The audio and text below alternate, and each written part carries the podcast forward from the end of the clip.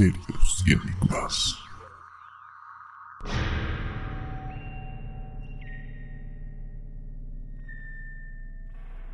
Hola a todos, ¿qué tal? ¿Cómo están? Bienvenidos a un nuevo programa aquí en el podcast Misterios y Enigmas. Hola Ayrton, hola José, ¿qué tal? ¿Cómo están? Hola amigos, ¿qué tal? Bienvenidos a un nuevo podcast, bienvenidos a un nuevo episodio. Aquí, otra vez con toda la energía positiva. Oye, más bien estoy viendo acá a Josué, me parece que lo veo más pronunciado, ¿no, Flavio? Me parece más, más quemadito, ¿no? De lo normal. ¿Qué ha pasado, Claro, claro. Josué? Hace, hace, hace una semana por fin me tomé unas vacaciones después del trabajo. Hola a todos chicos, ¿cómo están? Primero saludarlos y me fui a, me fui a Cartagena a pasar vacaciones. Después de Ah, mucho mira. tiempo de trabajo, sí, relajado, aguas súper tibias en la noche, así que se los recomiendo si están planeando vacaciones para el próximo año. Dale Ajá. un tiempito, tómense y váyanse ya. Qué Uy, rico, Cartagena, buena. Colombia. Oye, ¿no, no, ¿no encontraste este avistamientos ovnis por allá? ¿No encontraste nada raro? No, claro, les dije que iba a buscar, pero nada, o sea, el cielo súper despejado, pero nada. Claro, ¿qué solo iba a estar miraba viendo el cielo? Estaba viendo el mar, Claro. estaba teniendo la playa, ¿no? No, ¿Qué tirar iba a la estar viendo el cielo? No, nada. Mirar, mirar, disfrutar y, y ya. Eso fue todo las vacaciones. Bueno muchachos, antes de comenzar, por favor, le pedimos a todos que no se olviden de seguirnos aquí en Spotify y también en nuestra página de YouTube como Misterios y Enigmas Podcast. Y también en nuestro Twitter, como también Misterios y Enigmas Podcast. Así es, ahí estamos activos, estamos compartiendo ciertas cositas. ¿Qué tema tenemos el día de hoy, amigos? Bueno, el día de hoy vamos a hablar sobre, no va a ser una leyenda, no va a ser un misterio, bueno, un misterio en cierto grado porque vamos a tocar un tema que está relacionado aquí en nuestro país, del cual procedemos, Perú, sobre todo en el Callao. Ya, y como mencioné, es un tema que hay evidencias. Vamos a hablar sobre una supuesta ciudad perdida en el fondo del mar del Callao. Oye, y esta, es, esta, esta ciudad perdida, em, supuestamente es una que tiene evidencias físicas o algo así, ¿a eso te refieres? ¿O información que, que se hizo pública? Ambas cosas, evidencias físicas y evidencias foto- fotográficas. Ya, pero mira, hay que comenzar así en orden, ¿ya? A ver, a ver, dale. Tenemos que regresar al año de 1966, ¿ya? Donde el doctor y director de la investigación oceanográfica del Laboratorio Marino de la Universidad de Duke, allá en Estados Unidos, en Carolina del Norte, realizó una expedición a las costas de acá de, de Sudamérica en busca de nuevas especies marinas, en una zona muy especial que se encuentra aquí al frente de las costas peruanas, específicamente al frente del Callao. Y dentro de esta expedición se encontraba un personaje muy peculiar que era Robert Menzies, ya donde él realizó varias tomas fotográficas a este lugar, a unas especies que se encontraban en ese lugar. ¿ya? Y no solamente la expedición se basaba acá en el Perú, también se realizaba en Ecuador. Pero cuando se encontraba acá en el Perú y se encontraba realizando estas tomas fotográficas, descubrió unas cosas extrañas en el fondo del mar, que eran unas columnas. Eran unas columnas y uno dirá, bueno, pues puede ser columnas antiguas, ¿no? Que de repente estaban ahí por ahí hundidas. Pero ¿sabes en qué? ¿Cuál es la distancia donde se encontraban estas columnas o este descubrimiento? Se encontraba a 88 kilómetros de la Ala. costa actual del, del Callao, del puerto. 88 Ya. kilómetros es una gran distancia. Porque Claro. de acá del Callao a la isla San Lorenzo, que nosotros conocemos, ¿no? De- de- no sé si ustedes conocerán la isla San Lorenzo, o cuando hayan ido a la punta o al Callao, ahí pueden claro, ver la claro. isla. La isla. San Lorenzo podría decirse que estaría entre unos 10 kilómetros, 10 a 15, así exagerando ya. Sí, Kilómetros. sí, y se ve súper lejos la isla San, y San se ve Lorenzo, ¿ah? sub- exacto, y se ve súper lejos. Claro, Y este, y este, lo- esos, podría decirse, expedición marina que se estaban realizando, el doctor Robert Menzies, era a 88 kilómetros de distancia, o sea, bien lejitos. Ahí es un punto para recalcar, ¿ya? Y tenerlo en cuenta. Ok.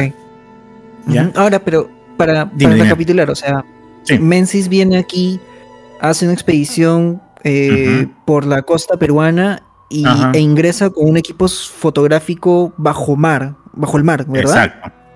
Y bajo Exacto. el mar él toma estas, estas fotografías de unas columnas que encuentra. De unas columnas que encuentra, exactamente. Ya, ya tengo la imagen. Pero mira, él menciona que estas columnas encontradas no solo estaban talladas, sino que también presentaban escritos que en total eran cuatro columnas.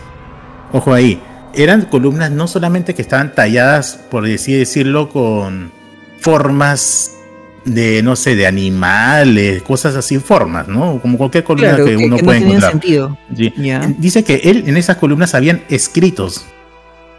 Es decir, que podría, Mm. que, obvio, ojo, escritos que él no sabía cuál era el significado. Es decir, no era ni español, no era ni inglés y, o, o algún otro idioma que él podría, que él podía conocer. Ujú. Pero él sí la consideraba un escrito, por lo tanto debe haber una como una continuidad, por así decirlo, ¿no? Y ahí dice que dos de estas columnas eran verticales, con un metro de diámetro, y otras dos columnas estaban rotas, y dice casi enterradas en el lodo. Y aparte había una piedra cuadrada angular. Toda esta información, ya que le estoy contando ahorita, esa información Ajá. fue publicada en una revista. Ya, el 9 de Ah. abril de 1966, el mismo año, ya la revista Science News, que es una revista muy prestigiosa de Estados Unidos que hasta ahorita este, está, eh, eh, hasta ahorita existe, ya que tiene tantos años que es una revista muy, es una revista científica que se carga Sí, de ver solo claro. descubrimientos, es muy conocida, ¿ya? Claro, Hizo sale- un report- Salían varias series de televisión también, como en Bang Theory. Lo conocí por ahí, por ejemplo. revista. Ajá. Sí, sí, sí, es una, es una revista prestigiosa, por- para tenerlo en claro, ¿ya? Y dice, hizo un reportaje de media página sobre este, sobre este descubrimiento, sobre este hallazgo, y menciona que sería considerado como uno de los más grandes descubrimientos del siglo XX. Wow. Porta- y, y ojo, tanto así que la portada de la revista era una de las fotos donde se encuentran las dos columnas encontradas. Irónicamente, es la única foto mostrada al público de, según cuentan, de más de 100 fotos tomadas de esas columnas. La única. De toda esta información que sacó Menzies, solamente una fue publicada Ca- en la revista. A, la, a la opinión pública. A la opinión pública. Ajá. Y dentro de la revista, y ojo acá, voy a traducir lo que ponen. Dice, encontrado en el Pacífico. Las aguas del Pacífico mantienen tesoros recientemente descubiertos por arqueólogos y oceanógrafos de columnas encontradas debajo del mar. Ese es el titular de la publicación en la revista. Si ellos lo mencionan, debe ser porque ya ha sido, como ahí lo mencionan, estudiado por arqueólogos y oceanógrafos, para decir que es un tesoro recientemente descubierto. Después de tantos años que se ha que se sabe sobre este descubrimiento, uno dice, ¿qué fue lo que pasó, no? ¿Qué pasó con este gran descubrimiento? Hasta ahorita no se mencionaba nada al respecto. ¿Que esa fue la única publicación que hubo acerca del tema? Exacto, esa fue la única publicación sobre este tema. Y ojo aquí, ¿ah? Robert Menzies, quien fue el que realizó estas tomas fotográficas y esta expedición, ha mencionado que se ha descubierto unas columnas en la profundidad del mar. Dice, la idea de una ciudad hundida en pleno Pacífico era algo verdaderamente increíble. Esas fueron las únicas palabras que se tomaron de Robert Menzies. El lugar donde ha sido este descubrimiento ha sido, y vuelvo a repetir, 88 kilómetros de la costa peruana hacia el mar adentro y a unos 1800 metros de profundidad. Em, hay, hay una pregunta. Esas, Sí, sí. estas obviamente son, podrían ser ruinas. Bien podrían ser ruinas de, de una ciudad, ¿no? Porque me dices que son columnas, o sea, era una estructura. Ajá. Yo asumo que puede ser como que ruinas de algún lugar que, que- que de repente existió hace mucho tiempo. Pero me parece muy extraño que haya sido la única publicación que se realizó en ese momento. No hubo O sea, no hay- más, o sea, ¿No hubo No hay- más no hay nada- evidencia de eso? No hay data, no hay, no hay, no hay ninguna data acerca de, por ejemplo, si está conectado con el antiguo virreinato del Perú o conectado cuando, porque ya eso fue tiempo después de que los españoles llegaran acá, ¿cierto? O sea, la, data, la, más o menos la data es así, no, no hay ninguna data que diga esto fueron, no sé qué, muros de contención para, no sé, viajeros, qué tal de eso. No, porque Claro. si solo, no, hay, no dice cuántos kilómetros hay de, de esos muros o solamente se concentra en un solo punto. Exacto. Claro, claro. O sea, la única información que se tiene sobre este descubrimiento son 88 kilómetros y, y ojo, de acá, de hoy en día, de hoy en día de los datos, de 88 kilómetros de distancia del puerto del Callao, mar adentro, y a unos 1800 metros de profundidad. Se encontraron dos columnas, dos columnas talladas, este, talladas y segunda, según información de Menzies, con una escritura que él no reconoce. Y, un- y piedras angulares, cuadradas. Esa es la única información que se tiene. ¿Se mostraron fotografías? Sí, solamente una, que las encuentra en la portada de la revista Science. Que son, ahí se, se ven dos columnas que no muy bien, pero se ven dos columnas. La revista y la expedición menciona que hay más de 100 fotos, más de 100, entre 60 y 100 fotos exactamente. Esas fotos no están para el acceso público. Eso está- se encuentra en la Universidad de... ¿cu- ¿Cuál, universidad? Le había mencionado la Universidad de Duke, en Carolina del Norte. Ya, para poder acceder a esas fotos, nadie tiene acceso. Solamente las autoridades de esa universidad pueden acceder a esas fotos. Extraño. Ahora. La pregunta es, ¿por qué no se muestran las demás fotos? Si es una, si supongamos que es una expedición normal, común y corriente, ¿por qué no se mostraron más fotos? Y, y ojo aquí, Menzies mencionó de que su equipo para el cual él fue a hacer la expedición era solamente para fotografiar peces y, y alguna un tipo especial de moluscos.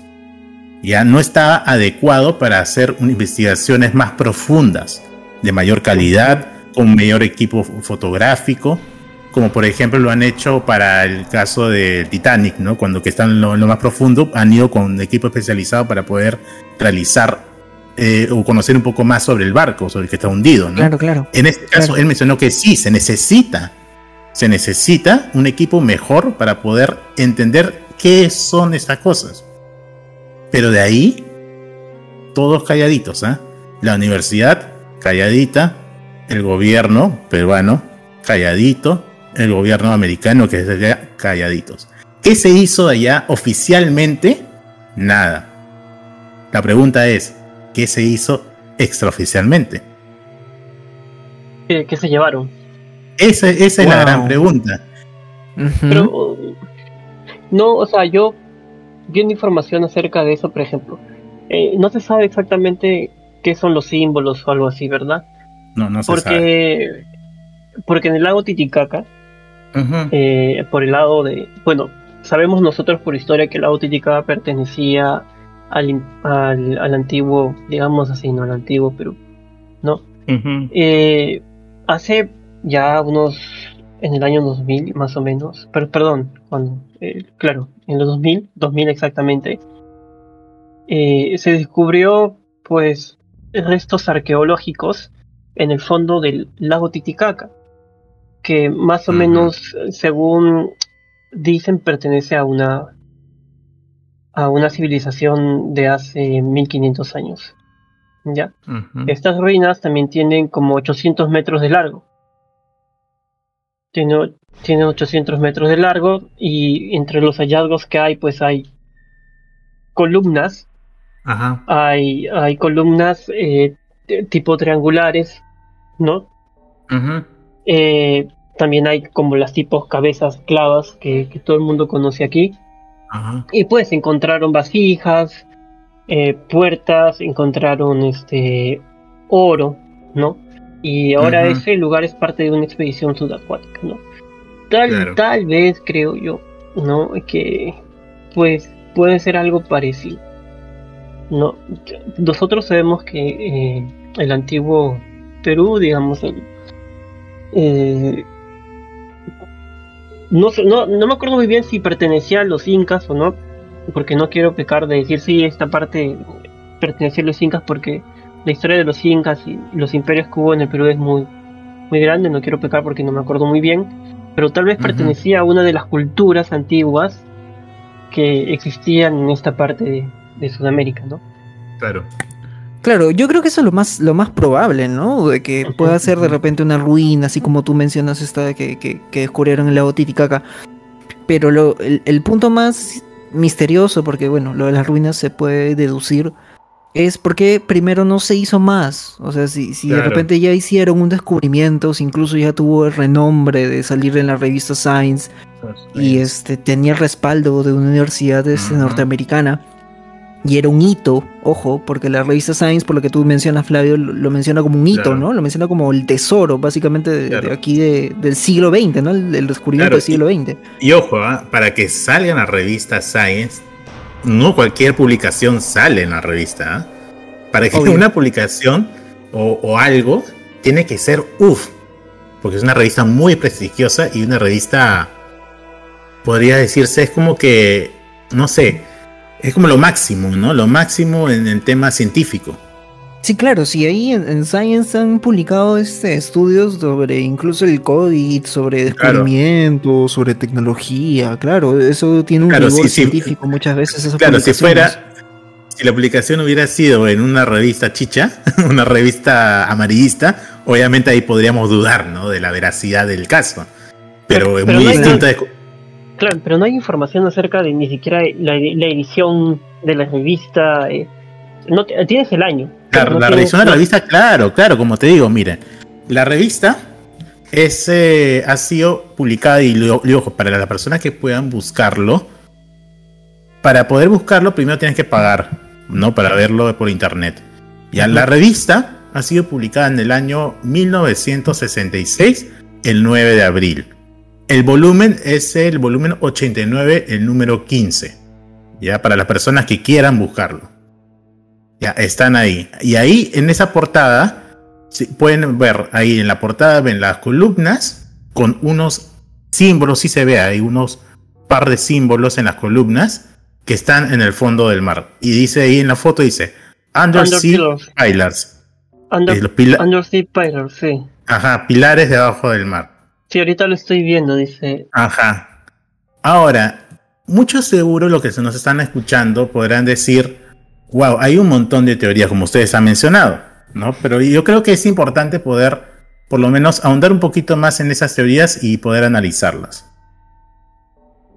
la primera teoría que nos mencionan es que esas columnas han sido llevadas por piratas. Como ustedes sabrán, Acá en el Callao, en esas épocas coloniales, existían muchos piratas. No, existían muchos piratas, sobre todo en la isla San Lorenzo. Por ahí se movilizaban y todo eso. Y dicen, una de las teorías dice que posiblemente estas, estos barcos se mm, llevaban estas columnas, se llevaban estas piedras y por A o B se hundió en el mar y las columnas con el barco se quedaron ahí en el fondo. Ahora digo, ¿para qué un barco pirata se va a llevar columnas? Eso también estaba pensando. El pirata en vez de llevarse oro, ¿no? Claro, oro se lleva columnas, ¿no? Y ojo, para llevarte, normalmente el barco piratas son esos que roban, ¿no?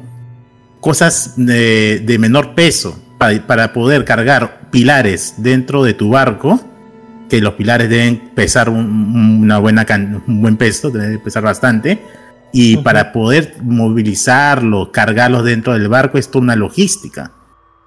¿No? Y, no creo que un pirata va a robar y va, se va a demorar una eternidad para robar dos pilares, ¿no?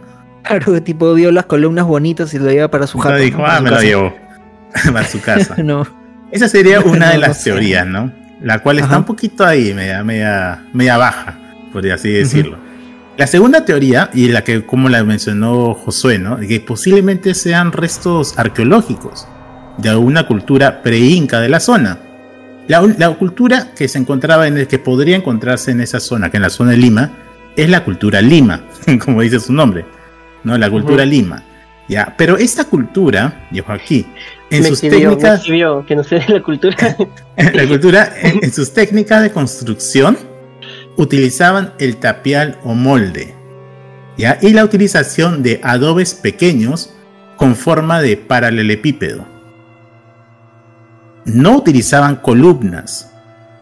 No ojo aquí, no utilizaban columnas ni utilizaban piedras cuadradas angulares. Lo cual no concuerda con el tipo de construcción que utilizaba en la cultura Lima. No va de la mano. Otra tercera teoría es que, y muchos también han mencionado, es que se trataría del Callao antiguo. Por si, por si los que nos están escuchando y no son de acá de Perú, el 28 de octubre de 1746 hubo un gran terremoto acá en Perú de 9 grados. ¿ya? Y por eso también acá mencionan de que desde ese terremoto acá en, la costa peruana, en la costa del Callao, a frente de Lima, hasta el día de hoy no ha habido otro terremoto, por eso se habla de un silencio sísmico, que en cualquier momento va a haber uno. Ese terremoto, de, ese, terremoto de 1746, que fue de 9 grados, originó un tsunami en el Callao que hizo desaparecer gran parte de la población del Callao. Tanto así dicen que solamente el 20% o el 10% de la población sobrevivió. Wow. ¿Ya? Y dice que esta columna fue la que se llevó el mar con el tsunami hasta 88 kilómetros al fondo. Ahora la pregunta es, ¿será verdad que se llevó todo, dos columnas bien paraditas hasta el fondo del mar? Si hubiera sido así, hubiera estado Claro, hubiera estado, bueno, si se lo hubiera llevado, hubiera estado por lo menos echadita, ¿no? Jalado por el mar, pero no más o menos parada, ¿no? Claro, porque lo encontraron en una posición perpendicular. Perpendicular, exactamente. Tipo así como clavado en el fondo del mar. Exactamente. Ah, y, mm, ojo, y uno dice que no, es la ciudad eh, que el tsunami se trabó, la ciudad, y una parte está hundida. Vamos, o sea, si me vas a decir que en el año de 1746 el Callao llegaba hasta 84 kilómetros de al fondo del mar, detrás de la isla San Lorenzo todavía, vamos, o sea. Más allá de eso, yo creo que este también podría refutarse esa teoría por el hecho de que eh, Menzies indica que se encontraron eh, glifos, ¿no?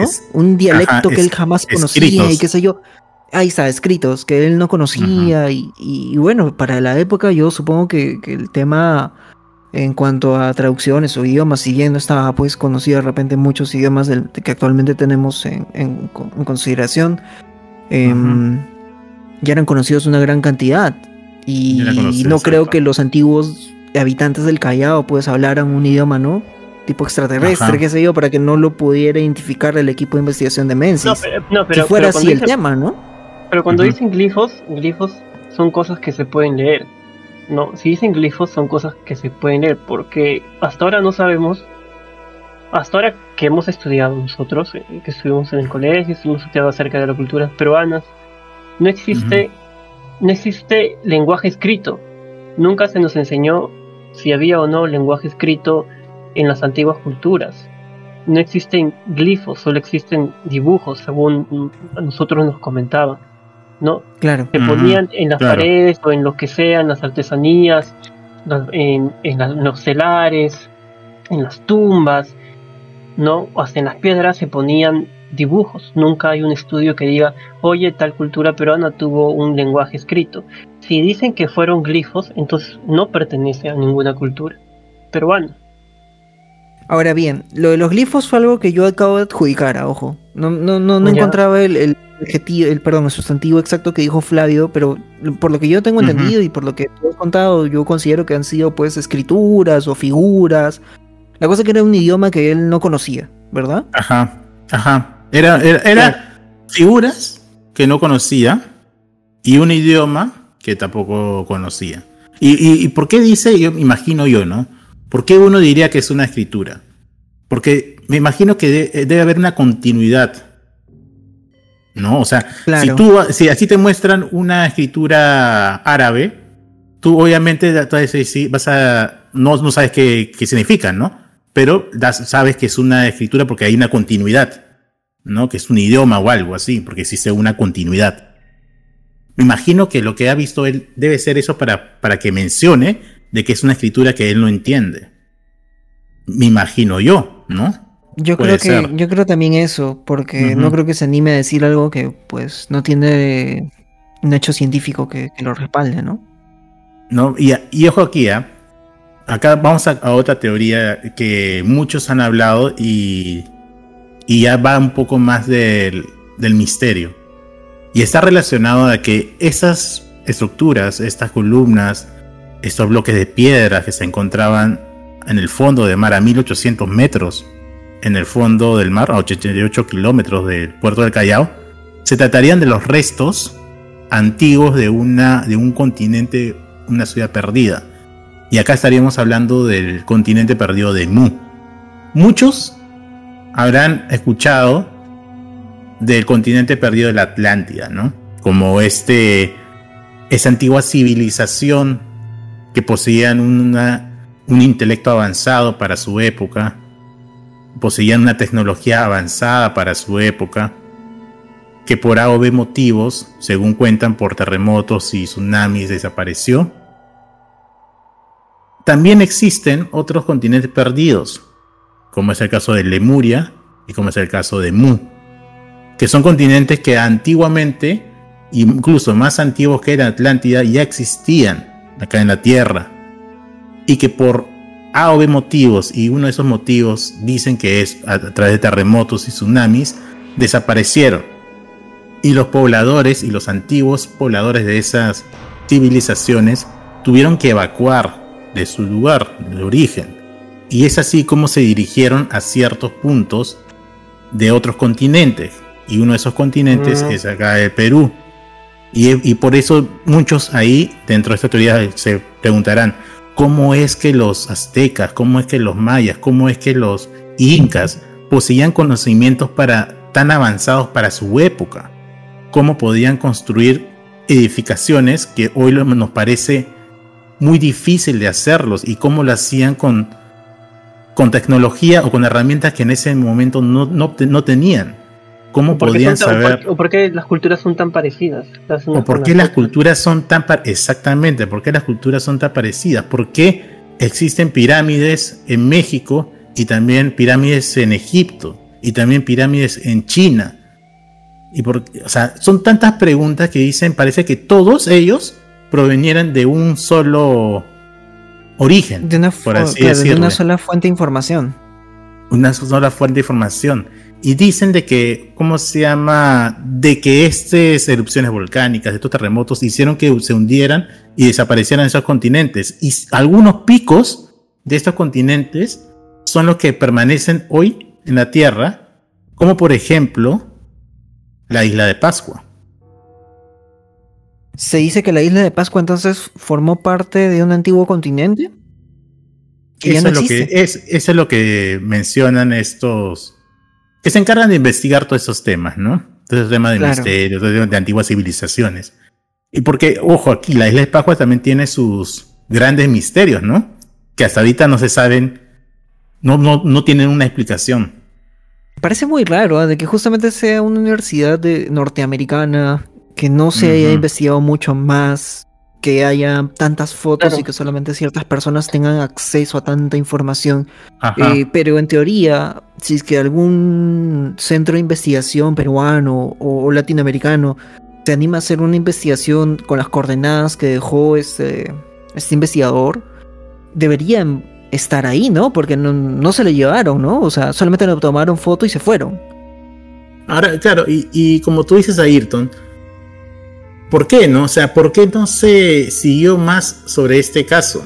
O sea, no es un caso como tú no dices, ay, vi un, no sé, vi a un Yeti, un nombre de las nieves, y lo fotografié y vamos a ir a investigarlo. La gente dice, "Va- vamos, no, o sea, vamos, no, no va, ¿no? no, no tiene mucha evidencia que digamos. ¿A dónde investigamos? ¿no? ¿A dónde vamos? O sea, ¿qué, qué hacemos?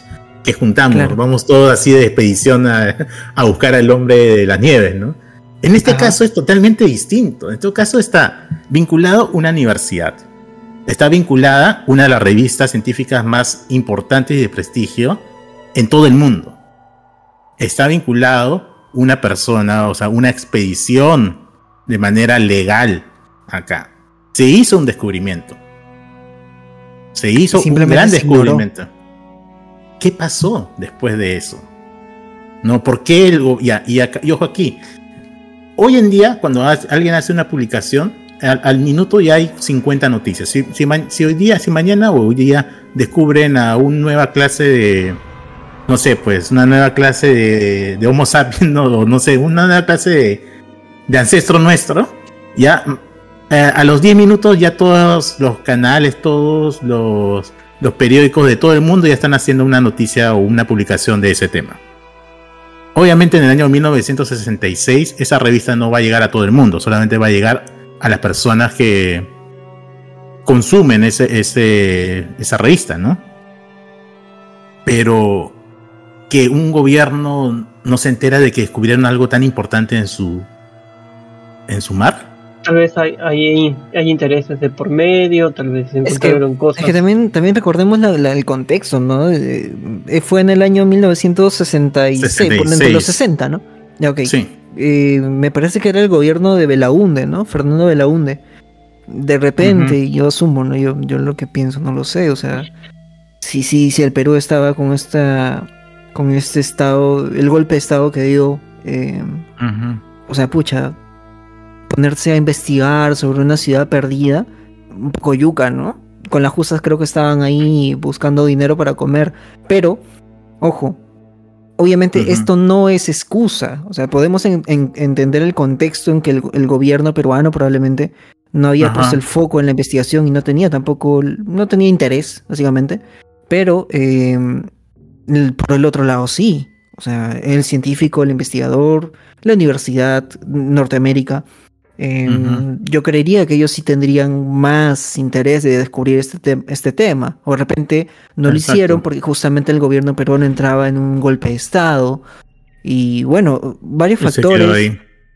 Pero igual, o sea, más allá de eso, lo que, lo que se tiene que cuestionar es por qué al año 2021, ¿no? Estamos ya por acabar prácticamente el año 2021, no hemos conocido más de esa ciudad perdida o de este gran descubrimiento del siglo XX, como lo llamó la revista Science y que suena muy interesante, Flavio, esto que pueda ser como los restos de una ciudad de un antiguo continente que sí, yo también he escuchado mucho sobre Mu, he escuchado de que ha sido la cuna de la civilización, hay, hay como cierta investigación, ¿no? Paralela a, este, a este tipo de cosas. Y que pueda ser una prueba. ¿Habrán encubierto?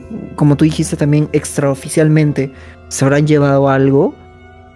Que eso es lo que uno no. O sea, yo siempre digo, cuando Interesante. ¿eh? descubren algo, ya, lo que yo creo que, ¿por qué no saber de qué se trataría? Puede que, que como de, yendo a investigar un poco mejor el tema, puedan explicar, hasta la teoría más simple, más tonta, puede ser cierta, ¿no? ¿No? Antiguas, ya que puedan, se lo llevó el terremoto. Claro. Puede ser eso. O sea, y, y creo que sería bueno que todos o puedan ser más directo con, con la gente, ¿no? Claro, Pero ahora, si lo hicieron, interés público. Claro, obvio.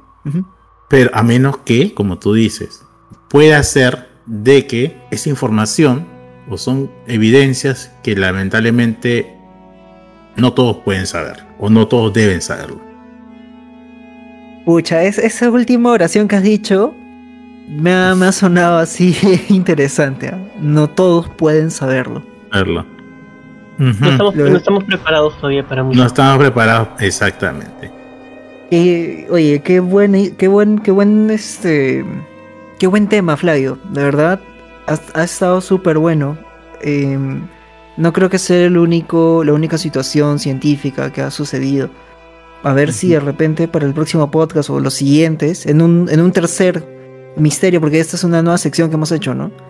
Podemos Sí, sí, traer sí. otro, otro acerca de, de- de este continente perdido que, que en verdad suena bastante misterioso y también como te digo, yo también he escuchado varias cosas, incluso con tema del Triángulo de las Bermudas, ¿no? Pero bueno, hay una base científica, pero ahí hay cosas bastante extrañas. Bastante extrañas, sí. La verdad es que como, y quiero acá recalcar a, a todos los que nos escuchan, y luego ya de haber analizado un poco más ese tema, esto de acá no es, lo que hemos tocado hoy día no es un tema inventado, no es un tema de farandulero, por así decirlo, que, no es un tema que lo mencionó, no sé, pues un investigador que, se inventó tal cosa, no, no.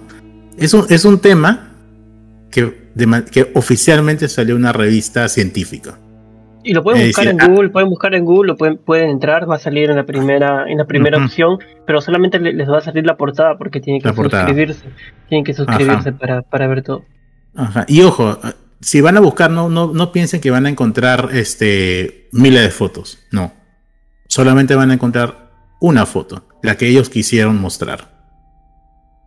Hay más fotos que no, que según dicen que sí han sido tomadas, que quizás puedan verse mejor, quizás se pueda entender un poco mejor, pero simplemente decidieron no mostrarlas. Y solamente y, nadie, nadie tiene acceso, ni tú, ni yo, ni la van a encontrar en las redes, ni la van a encontrar en ningún solo lugar. Esas fotos están en la Universidad de Duke en Estados Unidos. Y solamente las autoridades pueden acceder a ellas. Eso va a quedar ahí. Y como digo, este es un misterio que está basado en un hecho real, en una evidencia real y publicado por una revista prestigiosa. ¿Qué habrá pasado? No se sabe.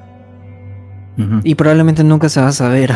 Yo no creo que tengan interés en, en buscar o dar un tipo de... Claro, o sea, nunca se va a saber. Qué interesante, porque si, porque si uno quiere, ojo acá, si uno quiere entrar, si una persona quiere entrar aquí a, buscar y dice, ah, no, yo agarro mi botecito y me voy ahí al lugar, no, pues obviamente no vas a poder porque la marina te va, te va a decir, oye señor, ¿usted qué está haciendo? Salga de ahí, eso no pertenece a la... Vas con tu calle. ¿no? tiene los permisos para, para poder acceder y ustedes saben, para poder realizar expediciones marinas y todo eso, se necesita el permiso de la Marina, se necesita el permiso del gobierno y todo un tema. O sea, son, es una logística, es un, todo un procedimiento para poder realizarlas. Y si alguien lo va a hacer, no va a decir, ¿qué va a hacer usted, señor? Sí, vamos a ir a buscar una ciudad perdida en el fondo del mar. al, posible continente eh, de Mu, ¿no? al posible continente de Oye, qué buen caso. Yo creo que ha sido un espectacular caso para el segundo capítulo de, esta, de esta nueva este, etapa que estamos teniendo en el, en el podcast. Em, creo que para, para terminar también el, capítulo, solamente recordarles que tenemos habilitado un link en cada episodio para que nos puedan enviar un mensaje de voz o un mensaje este, contándonos su, su experiencia o de repente la opinión que hayan tenido acerca de este podcast, de repente ustedes tienen información que nosotros no, sobre este caso mismo, quizás estaría muy interesante escucharlos. Y si no es a través del link, también puede ser por Twitter. No se olviden de seguirnos, darnos like y si es la primera vez que escuchas, por favor también recomiéndanos a tus amigos o familiares. Así que nos despedimos de este podcast que estuvo muy bueno acerca de, de una ciudad perdida bajo el mar en el Callao. Gracias Flavio, gracias Josué. Estamos viéndonos en un nuevo podcast. Cuídense mucho. Chao, chao, cuídense. Nos estamos viendo.